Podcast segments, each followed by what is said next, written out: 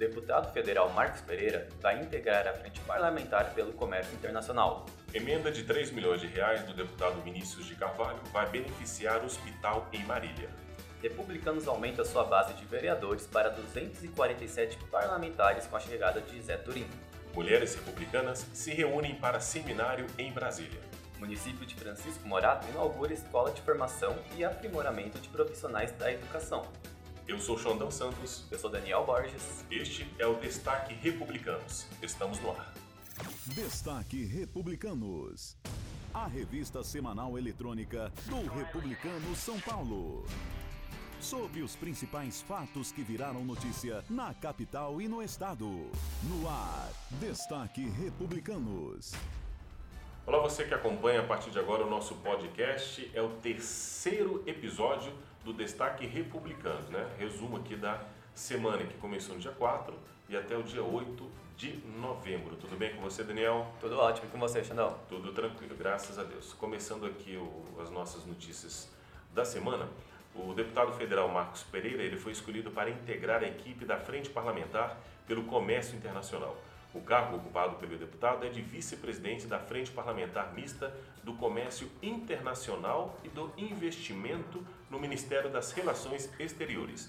Lembrando que Marcos Pereira ele foi ministro da Indústria, Comércio Exterior e Serviços entre 2016 até o começo de 2018. Há poucas semanas, o deputado esteve na Espanha em reunião com empresários e parlamentares.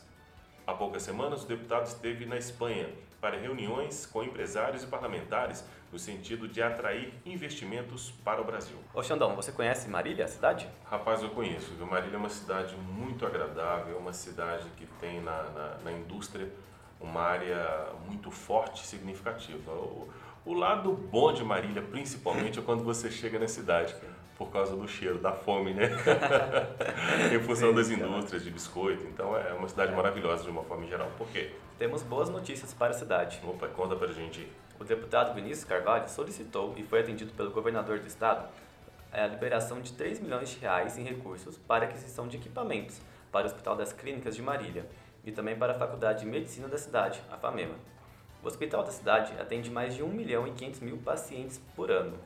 É isso aí, o trabalho do, da nossa bancada, tanto de Brasília como daqui é, da Assembleia também, a favor aí dos nossos municípios. Isso é importante, não é, Daniel? Sim, no estado todo, né? É verdade, no estado todo. Bom, o deputado estadual Altair Moraes, junto com outros parlamentares, elaborou um projeto de lei que visa implementar um programa de recuperação de dependentes químicos nos presídios do estado de São Paulo. A proposta determina que seja ofertado o programa de recuperação ao preso que declarar envolvimento com drogas lícito ou ilícito, independente do crime praticado. O deputado ainda ressalta que a adesão ao programa será de forma voluntária com assinatura de termo de consentimento livre. É bom a gente até trazer aqui, Daniel, uma informação importante. É, segundo o Escritório das Nações Unidas, é, aproximadamente 35 milhões de pessoas no mundo sofrem algum tipo de transtorno decorrentes ao uso de drogas e precisam de tratamento. Olha para você ver como é algo significativo, né? É um número bem grande e assim, a gente tem que se preocupar em, como o deputado fez, em recuperar pessoas. É o mais importante, né? Na verdade, isso está no DNA do, do, do republicanos, né? A preocupação com pessoas. Isso com o próximo. É, é bem importante mesmo. Não, bacana.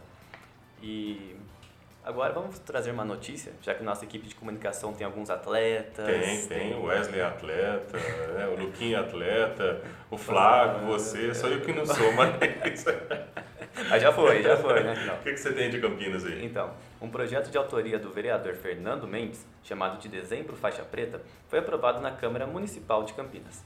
Os principais objetivos é a promoção das artes marciais por meio de palestras em escolas, eventos e atividades educativas com foco no esporte. O reconhecimento de atletas campeões também está na programação do projeto, já que muitas vezes esses lutadores não têm destaque na mídia. Ou seja, o futebol às vezes acaba pegando esse espaço de outros esportes. É, então essa iniciativa do, do vereador é importante porque é uma modalidade é, significativa né, hoje dentro do esporte artes marciais, na verdade. Então, é, é, é uma oportunidade para começar a apoiar as pessoas que a praticam, né? Então, Com certeza. parabéns pela iniciativa, aí, vereador. E o vereador também Hum. disse que o esporte tem um aspecto social, já que funciona como ferramenta de auxílio na formação de pessoas, proporcionando bem-estar físico e mental, como explica o vereador. que as artes marciais, de um modo geral, preparam os jovens para uma convivência equilibrada, estimulam os interesses pela competição sadia, colabora para uma harmonia entre mente e corpo e destaca, acima de tudo, o autocontrole e o bem-estar.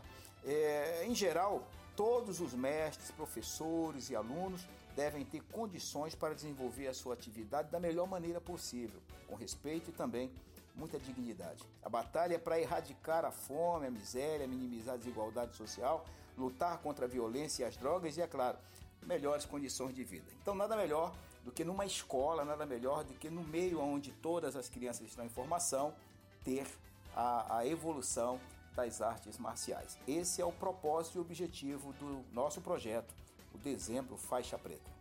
Começou na quinta-feira, dia 7, em Brasília, e vai até o próximo domingo, dia 9, o segundo seminário de formação política das mulheres republicanas. O evento discute a participação da mulher na vida pública e trata de temas como atuação nas redes sociais, construção de imagem, oratória e como se destacar no processo eleitoral em 2020. É bom lembrar que no Colégio Eleitoral do Estado de São Paulo, as mulheres representam 52,8%. Então a gente está falando aí de uma margem significativa, na verdade a maioria. A maioria um pouco acima, né? É verdade. Outra situação também, Daniel, que é bom a gente destacar, é a força do Republicanos no estado de São Paulo. Cada vez mais tem aumentado isso, hein? É, nessa semana agora a gente acabou de receber mais um parlamentar. Né? O, Republic, o Republicanos acaba de ter na sua bancada, na Câmara Municipal de São Paulo, mais um vereador. Essa semana ocorreu o ato de filiação em boas-vindas a José Arivaldo Rodrigues, ele é conhecido como Zé Turim. Durante o ato estiveram presentes os outros vereadores que fazem parte do Republicanos na Câmara Municipal de São Paulo e também o presidente municipal do Republicanos Capital São Paulo, Marcos de Alcântara. Agora o partido é a quarta maior bancada na Câmara com cinco vereadores. Então, seja bem-vindo Zé Turim. Bem-vindo à família republicana. Bem-vindo à família republicana. E para fechar os destaques desta semana, a cidade de Francisco Morato inaugurou a Escola de Formação e Aprimoramento de Profissionais da Educação. É mais uma conquista para o município, que agora ganha na formação e especialização de mais de 2 mil profissionais, que atuam com a educação na cidade. Novos computadores e projetores também foram adquiridos. E a prefeita Renata Sene também destaca que o polo vai servir para futuras parcerias com institutos e fundações. É, para nós foi um importante passo na construção do nosso planejamento, está no plano de governo consolidado, atende ao chamado da ODS, que é a educação de qualidade, e cerca de 2 mil servidores da rede municipal de ensino terão esse polo como um equipamento de formação. Como filha de professora, eu sei da importância da capacitação né, e o apoio, de inspirar, de dar mecanismo para que os professores atualizem, aprimorem e levem novas dinâmicas para a sala de aula.